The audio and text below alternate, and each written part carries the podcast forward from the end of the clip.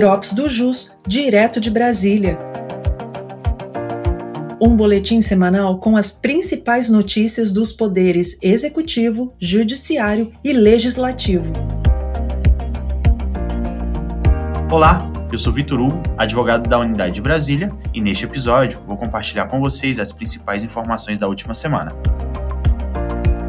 No Poder Judiciário, a primeira sessão da STJ finalizou o julgamento do tema 1008 e entendeu que o ICMS compõe a base de cálculo do IRPJ e da CSLL quando apurados na sistemática do lucro presumido. Em sessão anterior, a ministra Regina Helena tinha votado por não incluir o valor do ICMS destacado na nota fiscal nas bases de cálculo do IRPJ e da CSLL, ainda que apurados pelo regime de lucro presumido. Na sessão de quarta, o tema retornou para julgamento após o pedido de vista do ministro Gurgel de Faria. O ministro inaugurou a divergência e destacou em seu voto que o regime de tributação do IRPJ e da CSLL pela sistemática do lucro presumido é uma opção dos contribuintes. No lucro real, o ICMS é dedutível como despesa. Já no lucro presumido, a base de cálculo é apurada com percentual variável, dependendo da atividade desenvolvida pela pessoa jurídica, sendo que a receita bruta é somente um parâmetro na sistemática de tributação. Para ele, é impossível permitir a combinação de dois regimes de modo a favorecer o contribuinte e reduzir a base de cálculo dos tributos. O ministro também entende que não se pode utilizar a mesma razão de decidir do tema 69 do STF como se fosse uma tese filhote.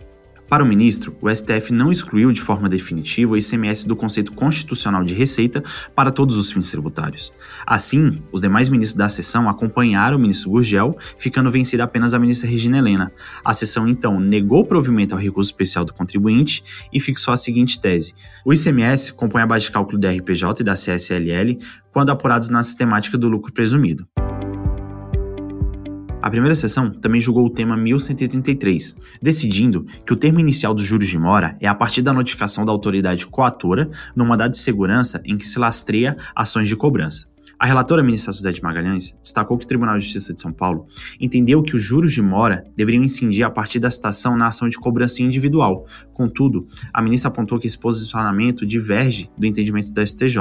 Segundo a ministra, extrai-se do Código Civil e do Código de Processo Civil que a notificação da autoridade coautora em mandado de segurança cientifica formalmente o poder público do não cumprimento da obrigação, sendo assim irrelevante para fins de constituição e mora do ente público a via processual eleita. Isto é, o termo inicial dos juros de mora nas ações de cobrança de parcelas pretéritas à impetração do mandado de segurança é justamente a data da notificação da autoridade coatora no mandado, pois este seria o momento que ocorre a interrupção do prazo prescricional e a constituição em mora do devedor, sem prejuízo da posterior liquidação do valor da prestação.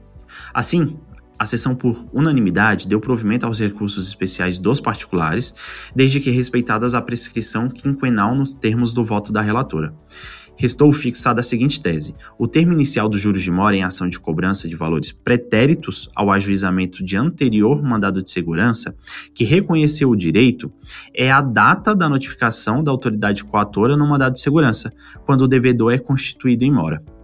Ainda em relação ao Poder Judiciário, 14 novos desembargadores tomaram posse no TRF1.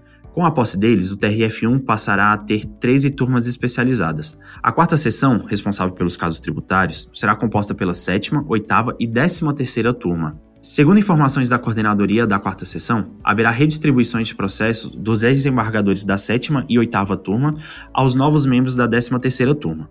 No Poder Legislativo, o Senado Federal noticiou a aprovação pelo plenário de medida provisória convertida em projeto de lei que altera a legislação do IRPJ e da CSLL para dispor sobre as regras de preços de transferência. A alteração ocorre como compromisso às normas da OCDE. A MP seguirá para a sanção do presidente da República.